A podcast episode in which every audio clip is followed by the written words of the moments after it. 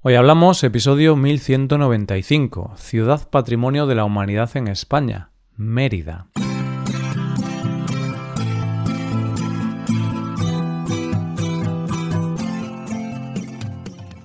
Bienvenido a Hoy Hablamos, el podcast para aprender español cada día. Publicamos nuestro podcast de lunes a viernes. Puedes ver la transcripción, las explicaciones y los ejercicios interactivos de este episodio en nuestra web. Ese contenido solo está disponible para los suscriptores. Hazte suscriptor premium en hoyhablamos.com.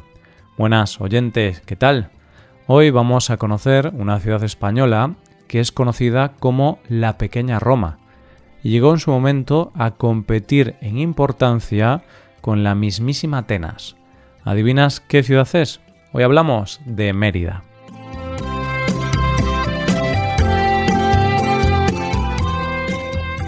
Existe un refrán en español que dice que el buen perfume se vende en frasco pequeño. Y lo cierto es que es una frase que en muchas ocasiones se aplica a las personas. La suelen decir las personas que son bajitas, así como con las cosas, aludiendo al hecho de que en realidad las cosas más valiosas de la vida suelen ocupar muy poco espacio. Pero yo en esta ocasión la voy a utilizar para hablar de la ciudad de la que vamos a hablar en el episodio de hoy. Y es que no sé por qué existe la mala costumbre de pensar que las grandes ciudades son las que más cosas pueden ofrecernos cuando viajamos. Es decir, todos preferimos ir a grandes ciudades como Roma, París, Nueva York, Tokio, y pensamos que son las ciudades más mágicas del mundo. Yo no digo que no sean mágicas y fantásticas, porque lo son. Lo que digo es que muchas veces despreciamos ciudades más pequeñas porque asociamos tamaño con calidad y las solemos eliminar de la lista de deseos por el simple hecho de que no tienen rascacielos.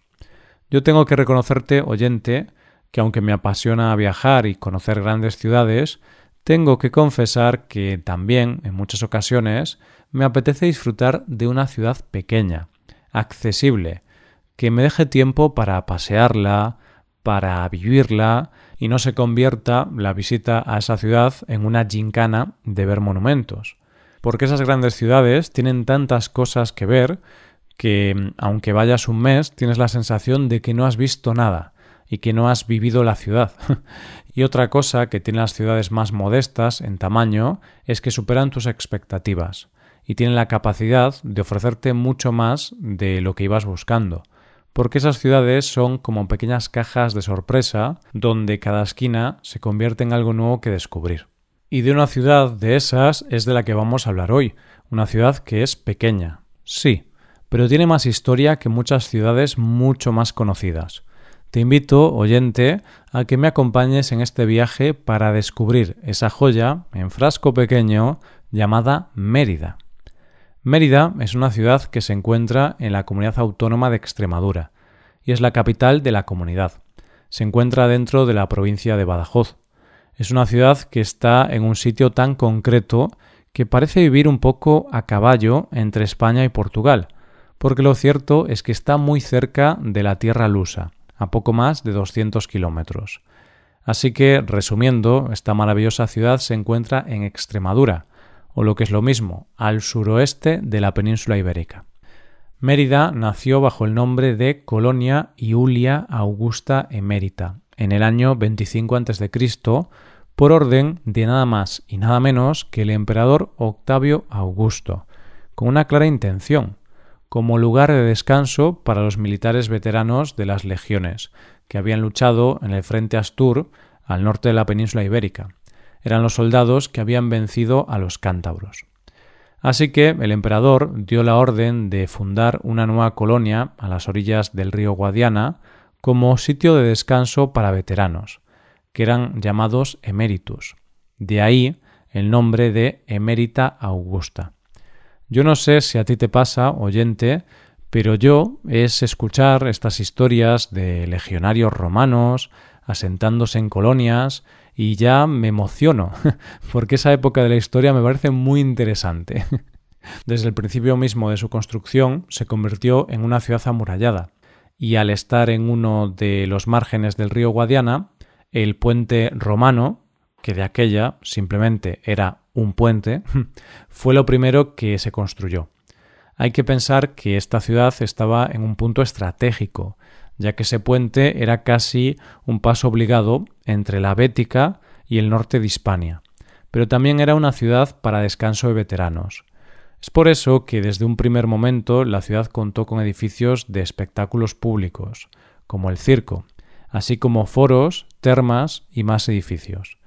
Pero la ciudad fue creciendo y ganando importancia, tanto es así que en muy poco tiempo, unos diez años, pasó a ser la capital de una de las provincias romanas, la Lusitania, y más tarde, en los años del emperador Diocleciano, llegó a convertirse en la capital de la diócesis Hispaniarum, que no solo tenía territorios de la península, sino también del norte de África.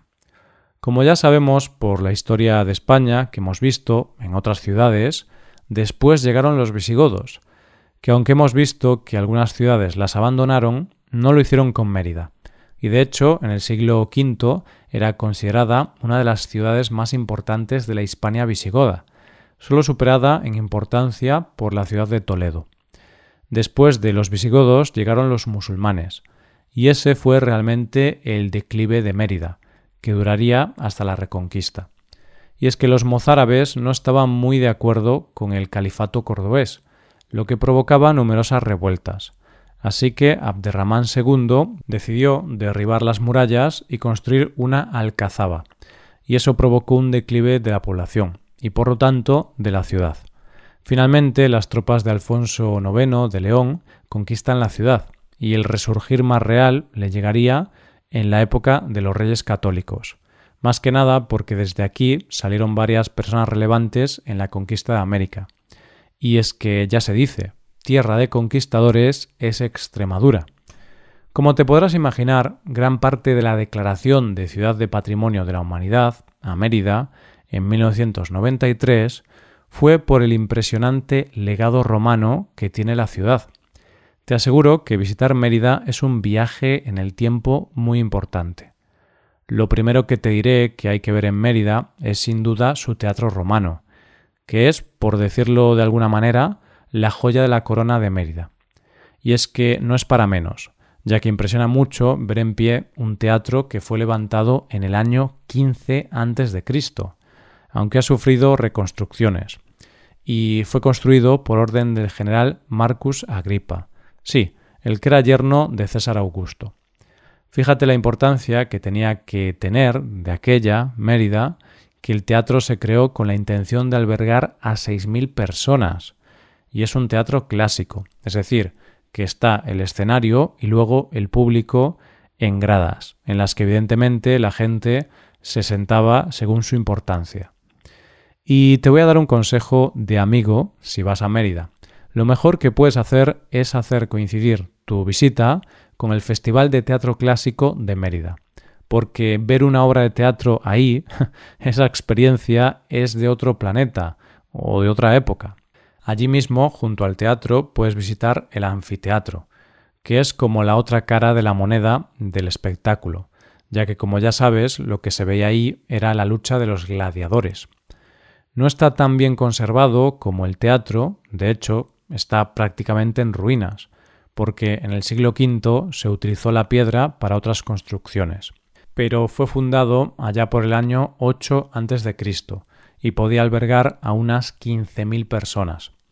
Y cuando estás ahí, oyente, y te sitúas en la arena y en las puertas por donde salían los gladiadores, solo puedes imaginarte a ti mismo como gladiador y ser consciente de lo que debió de ser luchar ahí como gladiador y jugarte la vida ante 15.000 personas gritando enfervorecidas. Y siguiendo con el espectáculo romano por antonomasia, no nos podemos olvidar del circo romano, el Circus Maximus, que como sabes era el recinto donde se veían las carreras de cuadrigas y caballos. En el caso de este circo tenía capacidad para 25.000 personas y un recorrido de 400 metros. Una de las cosas más maravillosas que te vas a encontrar en tu visita a Mérida es el templo de Diana, que como curiosidad te diré que es el único templo de culto de la época romana que se ha conservado en la ciudad. Además, está en un sitio privilegiado, una plaza, lo que hace que puedas admirarlo por todos sus lados y todos sus rincones. Es un templo que se sostiene sobre seis columnas corintias. Parece ser que se construyó en el siglo I y en realidad no estaba dedicado a la diosa Diana, sino al emperador César Augusto. De hecho, dentro del templo se pueden ver esculturas del emperador. El nombre de Templo de Diana se lo dio un historiador en el siglo XVII. Pero te advierto que cuando estés delante del templo vas a pensar, hmm, aquí hay algo raro. Y es verdad, porque en el siglo XVI un conde mandó construir su palacio renacentista en el templo. En fin, salvajadas de la historia. y nos despedimos de Mérida paseando sobre el río Guadiana a través de una maravilla arquitectónica como es el puente romano, que como dijimos antes se construyó en el año 25 a.C., año de fundación de la ciudad. Y ahí donde lo ves tiene el honor de ser el puente romano conservado más largo del mundo, con sus 762 metros de longitud y sus 62 arcos. A mí es que no deja de sorprenderme que construcciones como estas hayan sobrevivido tantos años y podamos seguir paseando sobre ellas. Hay muchas otras cosas que visitar en Mérida, pero me parece que lo mejor que te puedo decir es que el resto lo descubras tú mismo, que te pierdas en esta maravillosa ciudad y que cuando estés en ella cierres los ojos.